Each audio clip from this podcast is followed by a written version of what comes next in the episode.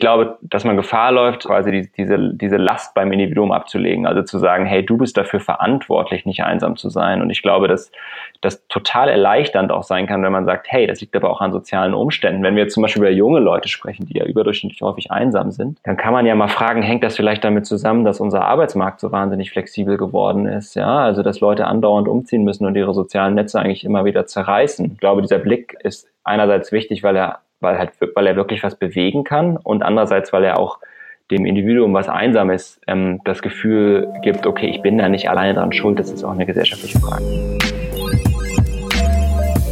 Hallo und herzlich willkommen zu einer weiteren Ausgabe von Corona Land.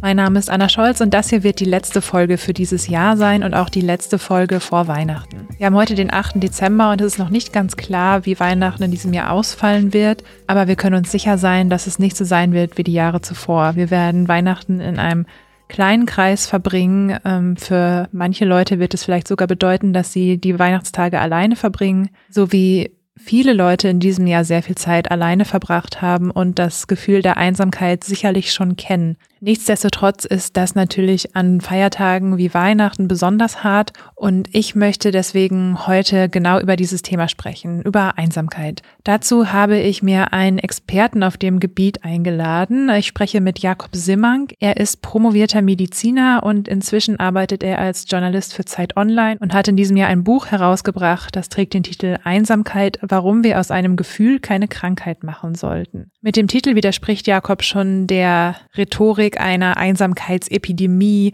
von der schon lange vor der Corona-Pandemie eine Rede war und die das Gefühl der Einsamkeit häufig pathologisiert hat und als Krankmacher verteufelt hat. Jakob sagt stattdessen, dass äh, die Einsamkeit ein sehr ambivalentes Gefühl ist, das uns sowohl gut tun kann und das wir brauchen, das uns aber in seiner chronischen und absoluten Form natürlich auch wahnsinnig schadet. Wir sprechen über den Unterschied der gefühlten Einsamkeit und der sozialen Isolation, warum uns eine Geselligkeitspflicht gar nicht so gut tut. Und Jakob plädiert dafür, dass wir nicht die Einsamkeit zu einem privaten emotionalen Problem machen, sondern dass wir die soziale Isolation auf gesellschaftspolitischer Ebene angehen.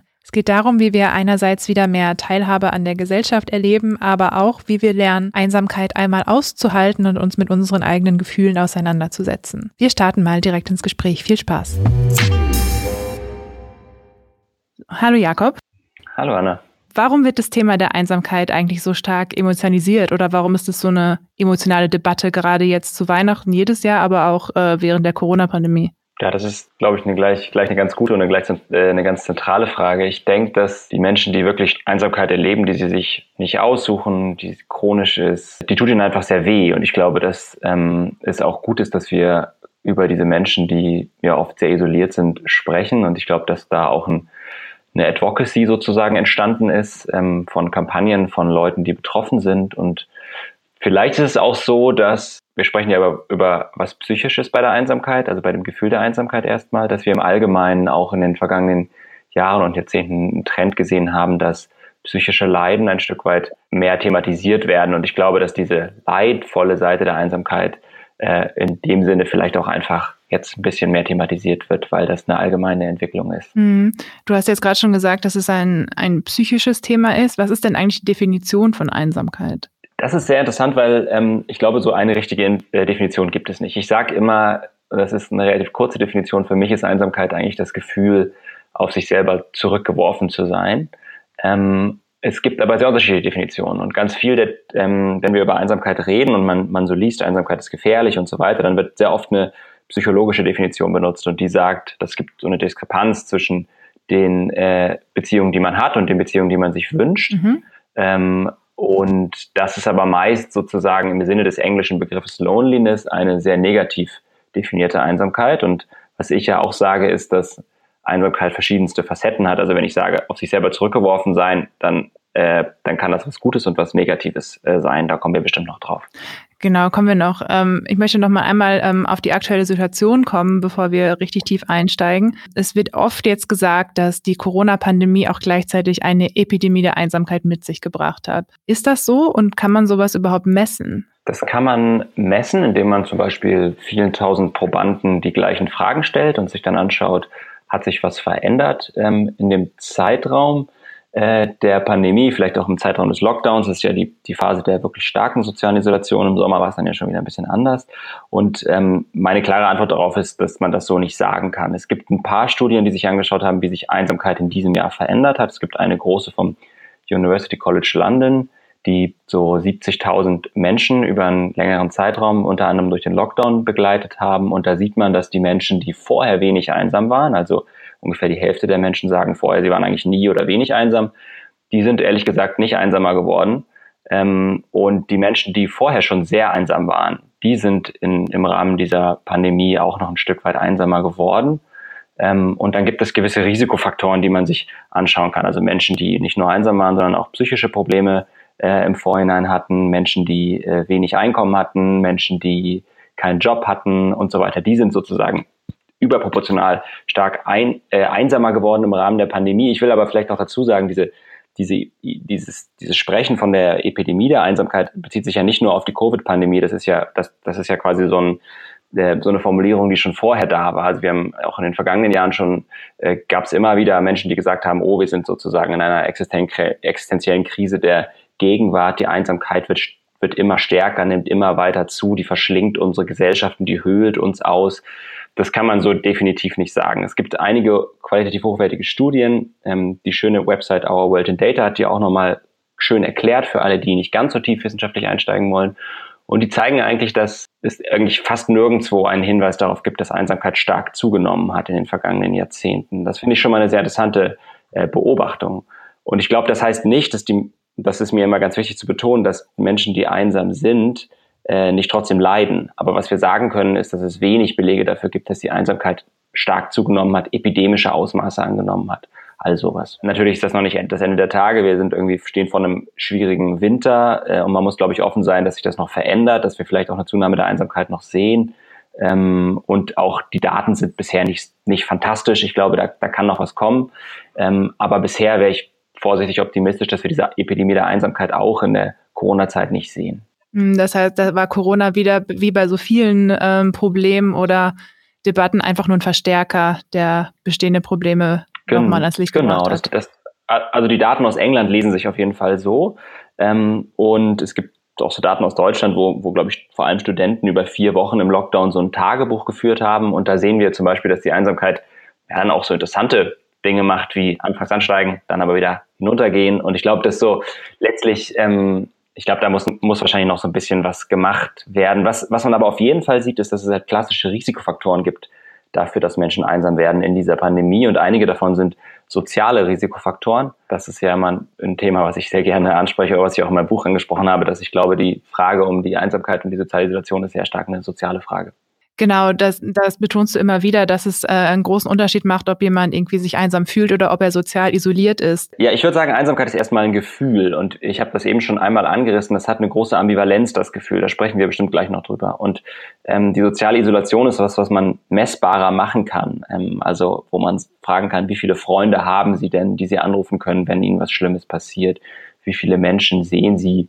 Äh, im, Ra im Laufe einer Woche und so weiter. Und ich glaube, dass ähm, dieses zweite, äh, die soziale Isolation meiner Meinung nach ähm, oder wenn man sich die Daten anschaut, genauso stark letztlich oder stärker sogar ähm, einen negativen Einfluss auf Menschen hat. Und sie ist vor allem was, was ganz klassisch zusammenhängt mit Dingen wie Armut, mit Dingen wie Infrastruktur, mit Dingen wie Städteplanung. Also was schaffen wir eigentlich an Möglichkeiten, damit Menschen sich sozial integrieren, damit sie teilhaben können.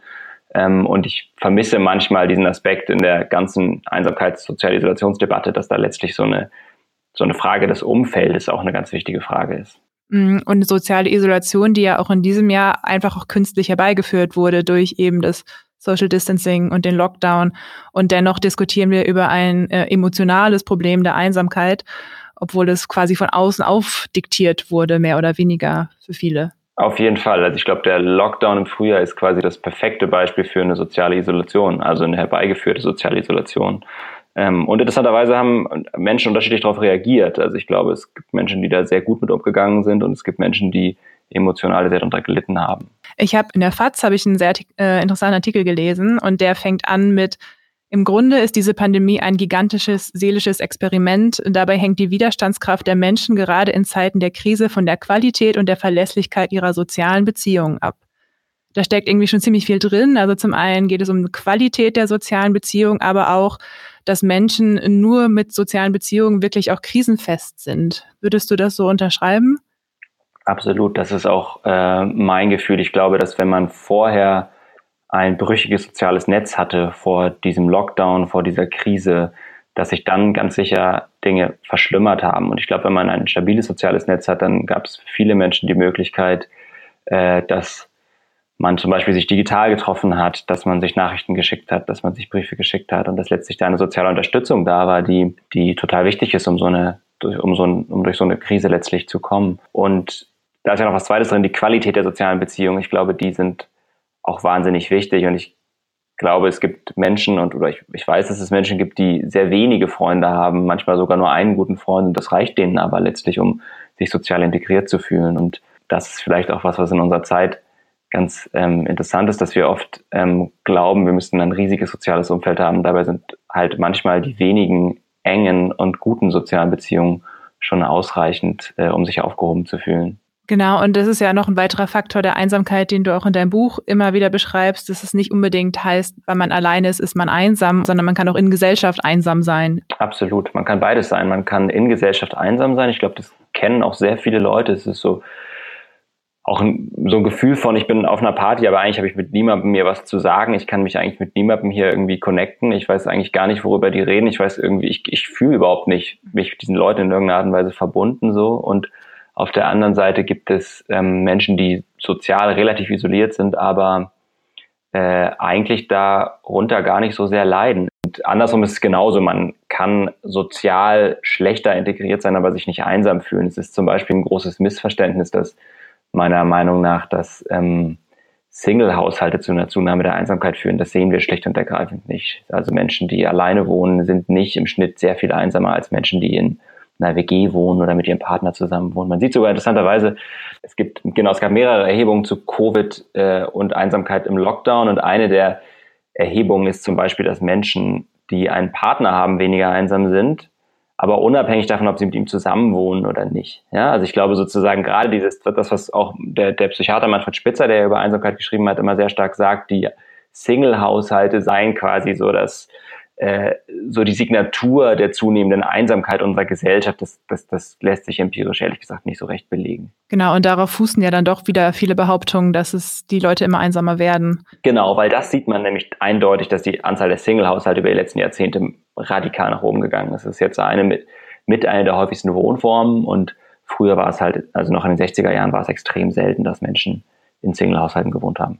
Ja, das hast du äh, Manfred Spitzer schon angesprochen, da, auf den wollte ich auch nochmal zurück, weil ähm, diese Epidemie der Einsamkeit ja oft einhergeht mit ähm, auch gleich Krankheitssymptomen, Gleichnissen. Also dass ähm, Manfred Spitzer sagt sogar, Einsamkeit ist Todesursache Nummer eins ähm, und kann das aber, wie du in deinem Buch beschreibst, auch gar nicht so richtig begründen auf irgendwie wissenschaftlichen, medizinischen Tatsachen. Was ist denn da, da dran an dieser Behauptung? Ist die völlig aus der Luft gegriffen?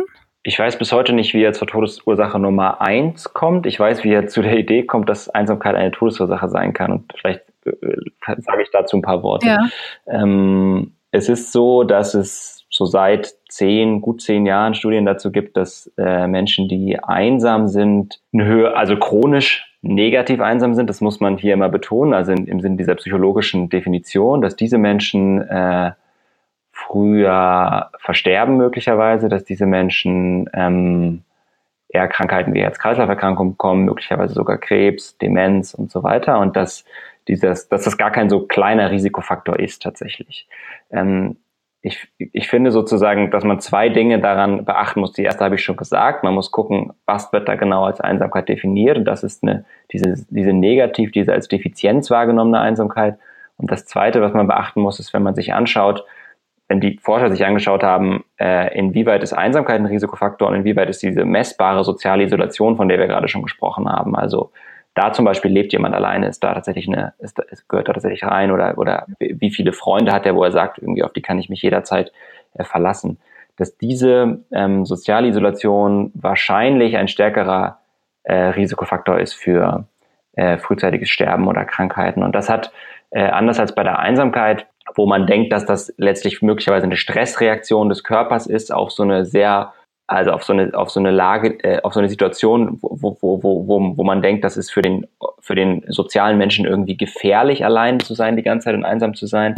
Äh, das denkt man bei der Einsamkeit und bei der sozialen Isolation denkt man dass das verschiedene Ursachen haben könnte. Also wenn ich zum Beispiel alt bin und alleine wohne und ich habe irgendwie einen Schlaganfall das ist immer das Beispiel was ich bringe und ich schaffe es halt nicht mehr zum Telefon, dann wählt halt niemand die 112. Also es gibt so ganz praktische Gründe. Oder ähm, wenn ich in einer Gesellschaft lebe und, und andere Menschen mir Normen vorgeben, was ich zum Beispiel essen soll, dass ich zum Arzt gehen soll, dass ich meine Tabletten nehmen soll und so weiter, dann hat das auch einen ganz praktischen Einfluss letztlich auf sowas wie eine, ähm, wie eine Gesundheit. Und ich glaube deshalb, man kann man kann schon sagen, dass ähm, die Einsamkeit in einer gewissen Art und Weise wohl eine Art Risikofaktor ist für Krankheiten, aber es sieht eher so aus, als wäre quasi diese messbare objektive Sozialisolation der größere Risikofaktor. Jetzt äh, sagst du auch äh, und betonst das sehr stark, dass wir Phasen der Einsamkeit brauchen, sogar als Mensch, und dass uns die Einsamkeit ganz gut tun kann. Warum denn? Äh, hast du manchmal Phasen der Einsamkeit, die dir gut tun? Also Gegenfrage jetzt. Ja, absolut. Also ich, ich, frage für unsere Hörerinnen und Hörer, weil ich bin, äh, bin ein sehr introvertierter Mensch und mir tut es gut, alleine, also mit mir alleine zu sein und ich ziehe da meine Energie wieder raus, um in Gesellschaft zu gehen. Aber ich kenne auch viele Menschen, die sich dagegen sträuben, gegen dieses Phänomen und ähm, Gesellschaft suchen nonstop. Genau, ich glaube, ähm, ich, ich spreche oft mit Leuten darüber und die meisten, wenn wir ein bisschen uns darüber unterhalten, sagen, ah ja, da in der Einsamkeit steckt irgendwie auch was, glaube ich. Und diese gute Einsamkeit, wie ich sie nenne, also die, die ist letztlich, glaube ich, wichtig für uns, um uns zu befreien aus, aus den sozialen Rollen, in denen wir stecken, äh, um uns so ein bisschen direkter wahrzunehmen wieder, um irgendwie Selbstfindung ein Stück weit zu betreiben, um uns zu erholen von sozialen Ansprüchen. Ähm, und es gibt ein Beispiel, was ich immer bringe. Genau, ich glaube, deshalb ist sie einfach wichtig für uns selber. Sie ist wichtig, um irgendwie uns darüber klar zu werden, was wollen wir eigentlich, äh, was sind Prioritäten in unserem Leben. Und das geht alles viel besser, wenn irgendwie ich nicht in Gemeinschaft bin, wenn mir niemand reinredet, wenn ich vielleicht auch eine un mit größere Unmittelbarkeit des Erlebens habe. Und ich bringe mal ein Beispiel, das ist das Beispiel ähm, einer schon älteren psychologischen Studie, ähm, das ist auch in dem Buch das Beispiel, äh, da geht es um Menschen, die auf der äh, Antarktis Winterstation, äh, auf der Antarktisstation überwintert haben. Und ich finde, das ist ein ganz, ganz tolles Experiment. Da ist eine Psychologiedoktorandin dabei gewesen und hat die immer wieder befragt. Und äh, man muss sich das so vorstellen, im Sommer ist es recht busy auf so einer Antarktisstation. Da ist irgendwie viel los, da sind viele Wissenschaftler, die nehmen Proben, da kommen regelmäßig Flugzeuge und so weiter. Und Zumindest damals war es so, dass im Winter eigentlich da kam nichts. Es war die ganze Zeit dunkel, Temperaturen von minus 30 Grad. Da sind zwar so ein paar andere Hanseln irgendwie, mit denen man vielleicht manchmal reden kann, aber die meisten sagen schon, ich fühle mich sehr einsam in dieser Zeit. Ja. Ähm, und die, die Stimmung ist auch dann nicht immer gut den Winter über. Ja. Also die, die geht so ein bisschen hoch und runter, aber sie ist definitiv äh, an vielen Stellen nicht gut. Also psychisch fühlten sich die Leute nicht gut. Aber wenn man sie nachher gefragt hat, ähm, was ist eigentlich, äh, wie, wie hast du das wahrgenommen? Also war das, was für eine Erfahrung war das? Und dann, dann, dann geben sozusagen, gibt der aller, allergrößte Teil dieser Menschen an, dass das eine, eine der besten Erfahrungen ihres Lebens war oder zumindest eine gute Erfahrung. Und wenn man dann so ein bisschen tiefer bohrt, dann stellt sich raus, dass die Leute sagen, na ja, mir ist klar geworden, wie wichtig mir Intimität ist. Ähm, ich habe gemerkt, äh, ich muss immer nicht, muss nicht immer andere Menschen dafür verantwortlich machen, wenn ich irgendwie schlecht drauf bin oder wenn mir was nicht gelingt. Und ich glaube, dass da, das ist so ein bisschen das, was ich meine mit irgendwie, die Einsamkeit hat eine, hat eine positive Seite. Sie lässt uns ähm, so ein bisschen zurück zu, zurückfinden zu dem, was uns eigentlich wichtig ist. Und dann hat es natürlich eine kreative Seite. Ich glaube, dass äh, das ist auch was, was wir also in der Philosophie zum Beispiel viel gesehen haben, dass Leute ganz bewusst die Einsamkeit gesucht haben, weil sie gesagt haben, oh, das ist irgendwie für mich ein Quell der Inspiration. Genau, also was. Mit diesem Antarktis-Beispiel, ähm, kann es nicht sein, dass es daran lag, dass die Menschen das ähm, als positiv wahrgenommen haben, weil es für sie absehbar war, dass sie wieder zurück in die Gesellschaft gehen konnten und wussten, das passiert dann in drei, vier, fünf Monaten? Absolut. Und ich glaube, das ist auch nicht das, was ich sagen will. Ich will nicht sagen, dass die fortwährende Einsamkeit gut ist, sondern dass eine Einsamkeit Phasen der Einsamkeit gut sein können und dass wir die brauchen ähm, aus verschiedenen Gründen, aber immer vor dem Hintergrund, dass wir ein soziales Netz haben, auf das wir zurückgreifen können, immer vor dem Hintergrund, dass wir auch ähm, Kontakte suchen können, äh, wann immer wir das brauchen und genau, dass quasi das irgendwie eine Form von Abwechslung von Gesellschaft und Einsamkeit irgendwie was ist, was anscheinend eine gute Idee ist. Evolution, evolutionär interessanterweise auch. Es gibt viel Gerede darüber, dass die, ähm, dass quasi der Mensch ein soziales Wesen ist, aber er ist ja interessanterweise so ein Hybridwesen. Er ist ja ein soziales Wesen auf der einen Seite, aber er ist eigentlich auch ein, es gibt ja, er ist ja auch ein Einzelgänger. Er ist ja auch jemand, der sozusagen sich bei gewissen Dingen äh, ganz und gar auf sich alleine verlassen will und ähm, gewisse gewisse, also es, es gibt sozusagen in der evolutionären Theorie der Einsamkeit gibt es auch Leute, die sagen, na ja, Klar, die Gruppe hat den Menschen letztlich gerettet, deswegen ist die Einsamkeit ein Signal für ihn, zurück in die Gruppe zu gehen. Aber es, es gibt auch Leute, die sagen, vielleicht äh, gibt es auch Situationen, in der ähm, der, der Mensch, der allein ist, ähm, einen evolutionären Vorteil hat, nämlich dann zum Beispiel, wenn er nicht so sehr auffällt. Also wenn quasi die, die Gruppe ist ja einfach sehr mhm. auffällig und wenn dann Raubtiere kamen, ja, dann ist, ist sozusagen der einsame Mensch äh, weniger auffällig als als, als die Gruppe selber. Und ich glaube, dass irgendwo, irgendwo der Mensch letztlich so ein Mischwesen ist aus, aus einem, aus einem Gemeinschafts- und einem Einsamkeitstier irgendwie. Genau, und das Problem ist dann, wenn die Einsamkeit zu einem chronischen Zustand wird, aus dem man auch das Gefühl hat, man kommt da alleine jetzt gar nicht wieder raus. Absolut, genau. Und da, und das ist mir wichtig zu betonen, dass wenn ich sage, es gibt eine gute Seite der Einsamkeit, dass ich dann nicht sage, dass das nicht ein unhaltbarer Zustand ist und ein Zustand, bei dem Menschen äh, Hilfe brauchen und sich Hilfe suchen sollten. Mhm. Hast du denn einen Rat für Menschen, die mit dieser Einsamkeit hadern? Also was kann jemand tun, der sagt, ich äh, halte das nicht mehr aus, das ist zu schmerzhaft? Ich glaube, man muss erstmal sagen, dass es Formen der Einsamkeit gibt, die sehr nah an anderen psychischen Erkrankungen dran sind. Also Einsamkeit kann ein Symptom psychischer Erkrankungen sein. Sie ist zum Beispiel eng verschwistert bei der Depression. Also wenn wir uns Korrelationsstudien anschauen, dann sehen wir, dass depressive Menschen sehr oft auch einsam sind. Ähm, und ich glaube, wichtig ist zu gucken, äh, habe ich eigentlich eine psychische Erkrankung, brauche ich eine professionelle Hilfe im Sinne einer Psychotherapie oder einer psychiatrischen Unterstützung. Und dann ist das die Frage, die du mir stellst, eine schwierige Frage. Ähm, ich glaube, da gibt es Leute, die kompetenter sind, das zu beantworten. Also was gibt es quasi an, an, an, an, an, an Lifestyle-Ratschlägen, um das zu tun, äh, weil mein Blick eher ein Blick auf die Gesellschaft ist und ich mir eher Fragen stelle, sozusagen, wie kann man die Gesellschaft so verändern, dass Menschen Integrationsmöglichkeiten haben. Ich glaube trotzdem, was ich immer sage, ähm, ist, dass ich schon den Eindruck habe, dass es manchmal Menschen hilft, wenn sie nicht bewusst nach jemandem suchen, der sie unterstützt in ihrer Lebenslage, sondern einfach Dinge machen, die möglicherweise vielleicht auch für andere Menschen gut sind. Und das ist so ein paradoxen Effekt, gibt es für andere Daseins, in dem man sich sehr aufgehoben fühlt. Also manchmal ist die Reaktion auf eine Einsamkeit nicht, äh, zu sagen, hey, ich brauche jetzt jemanden, den ich mir krallen kann, dem ich mein ganzes Leid irgendwie erzählen kann, sondern manchmal ist die Reaktion auch darauf zu sagen, okay, vielleicht kann ich ja mal in der Suppenküche irgendwie, die bei mir im Kiez irgendwie ärmere Menschen äh, Essen austeilt, da mal helfen. Und ich glaube, dass das äh, tatsächlich helfen kann. Äh, genau. Aber ansonsten glaube ich, muss man wen anders nochmal fragen, was ganz konkrete Ratschläge gibt, um, aus, um individuell aus der Einsamkeit herauszukommen.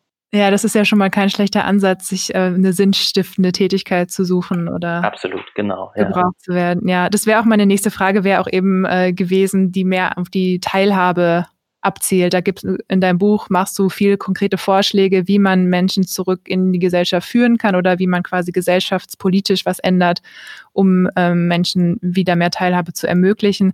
Die meisten dieser Ansätze, ähm, die sind jetzt irgendwie durch Corona ziemlich versperrt oder verbaut worden, also weil eben die physische, physischen Kontakte stark eingeschränkt werden müssen. Kann denn digitale Kommunikation gerade so ein bisschen was auffangen? Was meinst du da? Glaube ich schon. Es gibt auch äh, viele Projekte, zum Beispiel digitale Kommunikation mit Senioren, die auch teilweise sehr gut angenommen wurden in Deutschland. Ähm, also letztlich denen beibringen, wie man und den, wie man ein Tablet äh, benutzt, um dort letztlich Videotelefonie zu machen, die jedoch immer noch anders ist als, als irgendwie ein normales Telefonat. Ich glaube, es gibt viele, es gibt sowas wie äh, wie Brettspiele, die man online äh, spielen kann, äh, die auch, glaube ich, einen ganz großen Boom erlebt haben in dieser in dieser Corona-Krise. Ähm, mhm. All sowas, das ist sicherlich gut und das sollte man sicherlich machen. Ich glaube, dass es auf Dauer nicht soziale Kontakte ersetzt, ähm, weil vielleicht auch soziale Kontakte was zu tun haben, was nicht nur mit Sehen und Hören zu tun hat, sondern vielleicht auch mit Berührung oder mit irgendwie gemeinsam mal schweigen oder so. Und ich glaube, gemeinsam schweigen geht immer sehr schlecht in, äh, am Telefon oder bei der Videotelefonie.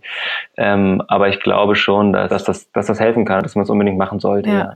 Ähm, eine spannende These, die ich jetzt aus deinem Buch gezogen habe und die lege ich dir jetzt einfach mal in den Mund, ist, dass wenn wir etwas zu so einem privaten, emotionalen Problem machen, dann müssen wir nicht an den großen gesellschaftlichen Stellschrauben drehen und ähm, die Politik ist so ein bisschen aus dem Schneider erstmal. Kann man das so überspitzt sagen oder sagst du, das ist eine Spur zu doll? Also zugespitzt, aber ich finde das, ich finde das nicht, nicht, nicht schlecht, wie du das sagst. Ich glaube, der Punkt ist, dass man ja bei Problemen wie der Einsamkeit ähm, ja immer eine individuelle Ebene hat und eine gesellschaftliche Ebene. Und die Frage ist, auf was fokussiert eine Diskussion? Das ist mir wichtig. Also schauen wir uns jetzt quasi an, äh, wie auf der individuellen Ebene die Einsamkeit bekämpft werden kann, äh, oder schauen wir uns an, was eigentlich gro an großen sozialen, vielleicht unspezifischeren Dingen getan werden müsste, um Menschen Teilhabe zu ermöglichen. Und mein Gefühl ist, dass es von ersterem sehr viel gibt und deswegen habe ich das Buch auch geschrieben. Also es gibt sehr viel Ratgeber im Internet. Es gibt ähm, sehr viele Bücher, die sich damit beschäftigen, was man gegen die Einsamkeit tun kann. Manches davon wirkt mir irgendwie relativ wohlfeil so. Also da habe ich den Eindruck, so ist das jetzt, also wirklich, machen die Leute das? Funktioniert das wirklich? Ja. Ähm, anderes mag mhm. gut sein. Ich glaube trotzdem, dass man, dass man Gefahr läuft. Ich glaube, so schreibe ich das auch, quasi die, diese, diese Last beim Individuum abzulegen. Also zu sagen, hey, du bist dafür verantwortlich, nicht einsam zu sein. Und ich glaube, dass das total erleichternd auch sein kann, wenn man sagt, hey, das liegt aber auch an sozialen Umständen. Wenn wir zum Beispiel über junge Leute sprechen, die ja überdurchschnittlich häufig einsam sind, ähm, so die, die 18- bis 35-Jährigen, wenn man sich verschiedene Umfragen anschaut, dann kann man ja mal fragen, hängt das vielleicht damit zusammen, dass unser Arbeitsmarkt so wahnsinnig flexibel geworden ist? Ja, also dass Leute andauernd umziehen müssen und ihre sozialen Netze eigentlich immer wieder zerreißen. Ähm, und ich glaube, dieser Blick äh, ist einerseits wichtig, weil er, weil halt, weil er wirklich was bewegen kann und andererseits, weil er auch dem Individuum, was einsam ist, ähm, das Gefühl gibt, okay, ich bin da nicht alleine dran schuld, das ist auch eine gesellschaftliche Frage. Und das macht manches dann doch ein bisschen einfacher und macht ein bisschen einfacher zu akzeptieren, dass man an, an dieser bohrenden Einsamkeit irgendwie äh, leidet keine Lösung, aber es hilft vielleicht bei dem, beim Akzeptieren des Ganzen. Ja, das ist eine schöne Überleitung zu einem äh, Artikel, den es in der Financial Times gab vor ein paar Wochen. Da hatten wir im Vorfeld schon drüber gesprochen. Die Autorin Claire Buschi, die beschreibt, dass sie sich schon lange vor der Corona-Pandemie einsam gefühlt hat und sich ja quasi jetzt erst gesehen fühlt mit ihrem Problem und ihrem Leiden. Und sie beschreibt auch ihr Leben, mit dem sich, glaube ich, viele Millennials irgendwie identifizieren können. Also gut gebildet, ähm, hat diverse Karrierestationen ähm, rund um, ich glaube, um die USA gemacht, ähm, hat zwar einen guten Draht zu ihrer Familie, aber die sind weit weg, so und dadurch, dass sie so oft umgezogen ist, fehlen die halt so ein bisschen das soziale Netz vor Ort. Und ähm, ihr Text endet damit, ähm, dass sie sagt, ähm, also zum einen findet sie es halt gut, dass das Brennglas mal auf ihr Problem quasi gelegt wurde, dass es diese Epidemie, Epidemie sagen wir schon wieder, aber dass es dieses Problem eben gibt und dass es ähm, viele Menschen betrifft. Und sie sagt aber auch, ähm, nur weil es mein Problem ist, ist es nicht meine Schuld. Und ich finde diesen, diesen Aspekt der Schuld ist halt total wichtig, weil ähm, du hast halt auch schon über die Geselligkeitspflicht gesprochen, die wir oft verspüren und dass es so ein bisschen unsere eigene äh, Schuld ist, wenn wir nicht äh, kein soziales Netzwerk haben. Ähm, glaubst du, dass Corona so ein bisschen das Tabu jetzt gelüftet hat der Einsamkeit? Wäre schön, ne? Also ich habe diesen, diesen Text ja auch gelesen, du hast ihn mir zugeschickt vorher und äh, ich finde den finde es einen ganz tollen Text. Ähm, ich hoffe das so ein bisschen. Das ist auch was, was, wofür ich mich stark gemacht, dass man darüber spricht, einfach um auch ein Stigma irgendwie wegzukriegen. Es gibt bei psychischen Leiden im Allgemeinen ja ein großes Stigma nach wie vor. Ähm, und das wäre schön, wenn sich das ein bisschen lüften würde. Mein Gefühl ist, dass wir gerade relativ viel über Einsamkeit reden. Das ist auch nicht schlecht, ähm, sondern was Gutes. Ähm, und dass wir dann hoffentlich auch über sowas reden wie ähm, andauerndes Umziehen, junge Leute, äh, irgendwie befristete Verträge und all sowas und nicht nur darüber reden, was man quasi ratgebermäßig gegen die Einsamkeit tun kann. Ähm, die die äh, Claire Buschi, von der du sprichst in dem Text, wenn ich da noch einmal kurz darauf zurückkommen darf, die ist ja interessant. Sie sagt ja einerseits, ähm, dass sie total einsam ist, dass sie auch andauernd umziehen muss, ihre Familie ist irgendwie weit weg und ähm, sie sagt andererseits aber auch, dass Leute sie gar nicht so wahrnehmen wie einen einsamen Menschen, sondern sie ist immer der Social Butterfly eigentlich und sie hat irgendwie eigentlich äh, immer ganz viele Leute bei sich zu Hause und äh, sie ist quasi nicht sozial isoliert in dem, in dem klassischen Sinne, aber sie schafft es irgendwie nicht, Verbindungen so aufzubauen. Ähm, ich glaube schon, äh, um, und das ist eine These von mir, die ich schwer mit Daten untermauern kann, aber ich glaube schon, dass ähm, ein Teil, äh, ein Teil des Problems auch sein kann bei einer Einsamkeit, dass wir es nicht so richtig lernen, diese Einsamkeit auch mal auszuhalten und zu ertragen, dass wir sie immer füllen müssen mit Dingen, ja, und äh, dass der auch der Anspruch letztlich der Gesellschaft in, im Sinne einer Geselligkeitspflicht ist, dass wir eigentlich auch äh, dass wir, dass wir auch anderen gegenüber unseren Wert kommunizieren, indem wir sagen, wir haben große Freundschafts äh, Freundeskreise, wir sind irgendwie sozial wahnsinnig gut integriert und es gibt dann so eine Geselligkeitspflicht ähm, und, äh, und, und, und, und letztlich lernen wir nie so richtig mit der Einsamkeit umzugehen und, und uns da so richtig irgendwie, da, da so richtig mit auseinanderzusetzen, wer wir eigentlich sind in dieser Einsamkeit, ja. Und äh, ich glaube, das ist eigentlich was, was junge Menschen letztlich äh, ein Stück weit lernen müssen, weswegen ich auch glaube, dass, dass junge Menschen besonders häufig einsam sind, liegt einfach an ihrer Lebensphase. Es ist eine Lebensphase, in der ganz vieles unsicher ist, in der man ganz viele Weichen im Leben noch nicht gestellt hat, in der es darum geht, irgendwie sich von seiner, sich mit seiner Herkunft auseinanderzusetzen, sich ein Stück weit abzunabeln. Äh, gerade die jüngeren Jungen, also die Leute so um die 18, die halt irgendwie letztlich Phasen erleben, in denen es darum geht, so auszuziehen, sich von seinen Eltern zu emanzipieren, äh, sich zu überlegen, was ist eigentlich mein Leben, wer bin ich und so weiter. Das sind meiner Meinung nach ganz logischerweise Phasen der Einsamkeit. Ich sehe da jetzt, äh, um, um dann nochmal den weiten Bogen zu schlagen, noch nichts Pathologisches drin, sondern irgendwie auch was, was ein Stück weit normal sein könnte. Aber wie gesagt, das ist eine These.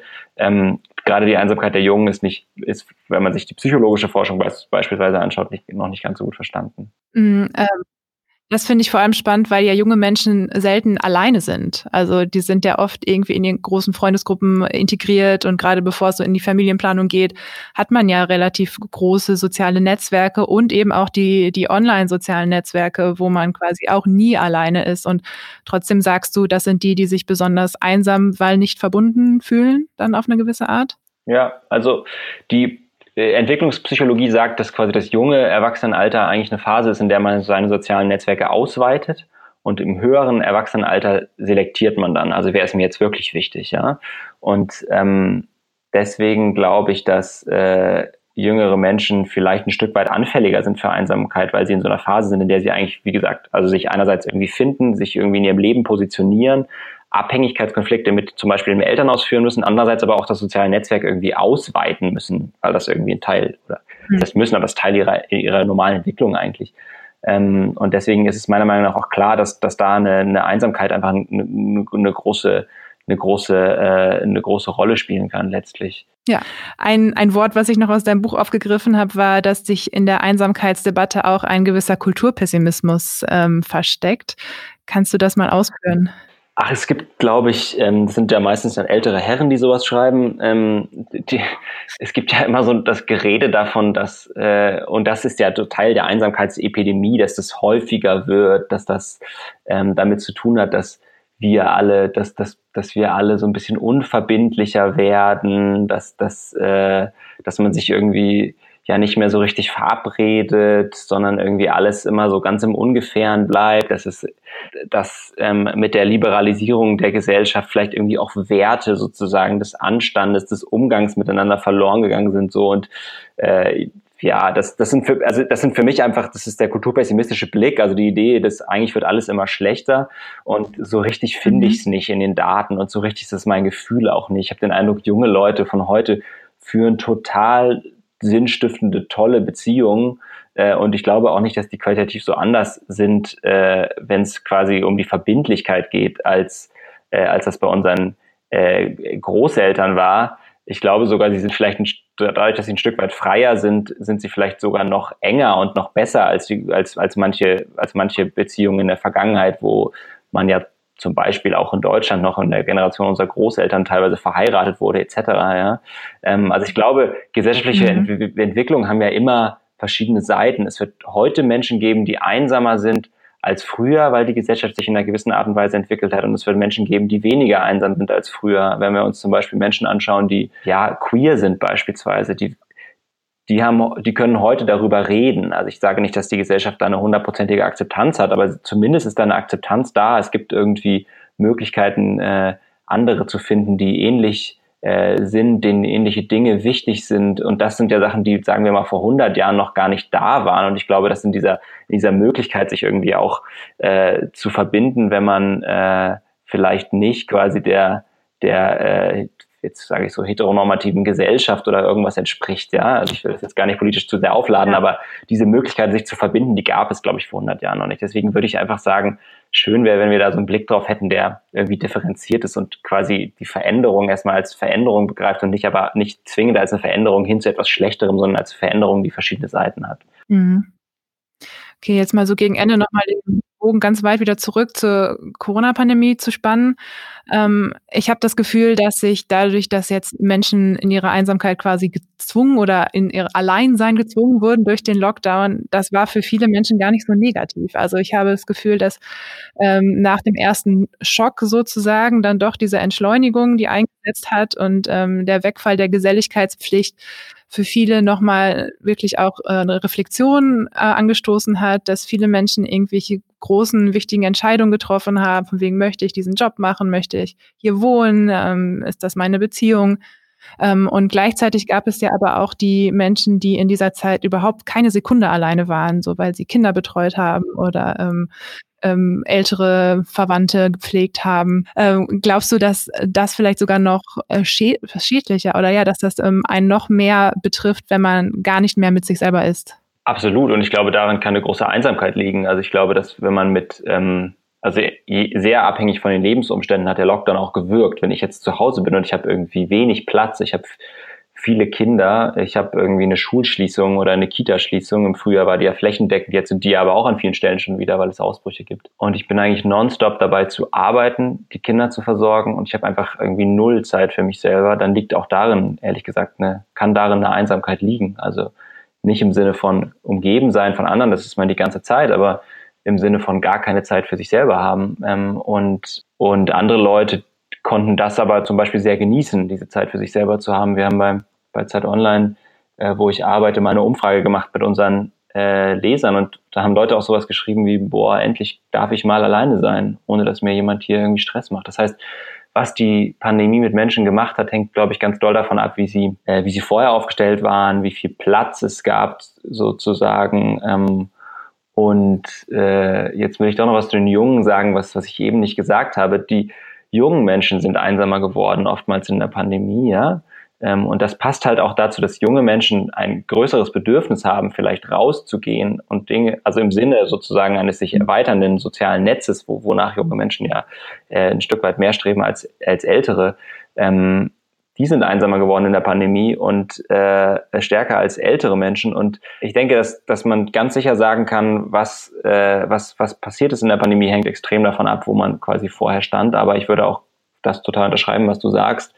Für viele Menschen gab es, ähm, gab diese Pandemie auch eine Möglichkeit zur Entschleunigung, eine Möglichkeit zur Selbstfindung, äh, eine Möglichkeit Zeit für sich selber zu haben was sich viele Menschen in Deutschland übrigens wünschen. Die Hälfte der Deutschen sagt, ich hätte gerne mehr Zeit für mich selber im kommenden Jahr, jedes Jahr wieder. Ähm, also äh, nächstes Jahr auch noch sagen, nach diesem Jahr. Vielleicht reicht es jetzt auch. Ja, genau, nach diesem Jahr bestimmt. Und ich meine, der Winter, der Winter, der uns bevorsteht, ist bestimmt auch nicht irgendwie an allen Stellen immer schön, aber Genau, ich glaube, das und, und das passt ja so ein bisschen zu dem, worüber wir gesprochen haben. Letztlich, es gibt eine große Differenziertheit irgendwie in dieser Einsamkeit, sowohl äh, wie Menschen sie wahrnehmen, als auch was letztlich äh, passiert, zum Beispiel durch sowas wie ein Lockdown. Also kann man abschließend eigentlich sagen, sich vielleicht auch einfach mal darauf einzulassen, auf diesen Zustand und ähm, gucken, was es mit einem macht und nicht gleich die nächste ja, Ablenkung äh, auch online zu suchen vielleicht. Mhm, absolut. Also es gibt eine Studie aus Großbritannien, die zeigt, dass Menschen, die schlechte Emotionsregulation machen können, ähm, tendenziell einsamer geworden sind durch den Lockdown. Ich glaube, das ist total wichtig, sich und seine Gefühle aushalten können und das auch ein Stück weit lernen können. Das ist bestimmt Teil der Einsamkeitsfähigkeit. Das geht uns manchmal so ein bisschen ab, weil wir, weil wir immer zum Beispiel ein Handy haben, wo wir draufschauen können und ganz, also wir ganz oft sozusagen diese, diese fünf Minuten gar nicht haben, wo wir einfach mal in die Luft starren und irgendwie so ein bisschen gucken, was geht eigentlich in uns gerade vor, was für Emotionen kommen da hoch, wie gehe ich mit denen um. Ja, und ich denke, dass das, ja, das ist was man so als Einsamkeitsfähigkeit auch beschreiben kann und was ja zum Beispiel der, der Philosoph Odo Marquardt sagt, eigentlich müssten wir oder sollten wir so eine Einsamkeitsfähigkeit entwickeln. Und ich glaube, das stimmt. Also die, dass wir selber es schaffen, aus der Einsamkeit was Produktives zu machen, was, in dem wir uns wohlfühlen, was, was uns irgendwie gut tun kann. Das ist, glaube ich, wirklich was, was man, wenn man das als Mensch lernt, wo einem dann sehr geholfen ist letztlich, weil es ja schon so ist, dass ähm, egal wie gut wir unser Leben organisieren, wir in unserem Leben alle Phasen der Einsamkeit haben werden. Und wenn wir damit einen Umgang finden und damit irgendwie und letztlich eine Art von Einsamkeitsfähigkeit erlernen, wo wir aus dieser Schwere und der Last der Einsamkeit vielleicht irgendwie eine Freiheit und eine und ähm, und was Produktives machen können, wie immer nur zu einem gewissen Maße, wir haben darüber gesprochen, ne? also mhm. jetzt mal auf die chronische Einsamkeit zurückzukommen, dann ist das aber ja doch was, äh, was uns fürs ganze Leben ein Stück weit, glaube ich, hilft. Ja, ähm, nochmal ein harter Themenwechsel. Letzte Frage. Äh, glaubst du, dass die, ähm, ja, die Corona-Pandemie, der Lockdown, die soziale Isolation jetzt doch mal einen Ausschlag gegeben hat, dass die Politik ähm, merkt, okay, wir müssen Menschen aktiv mehr Teilhabe ähm, ermöglichen können, ähm, damit wir eben nicht nur die Einsamkeitsepidemie bekämpfen, sondern damit wir soziale Isolation in den Griff bekommen. Das wäre meine Hoffnung, weil ich glaube, dass es zeigt, wie, also dass die Pandemie zeigt und, und ich finde, da ist das Beispiel der Altersheime, die zugemacht werden aus Infektionsschutzgründen, eigentlich das gravierendste und das krasseste.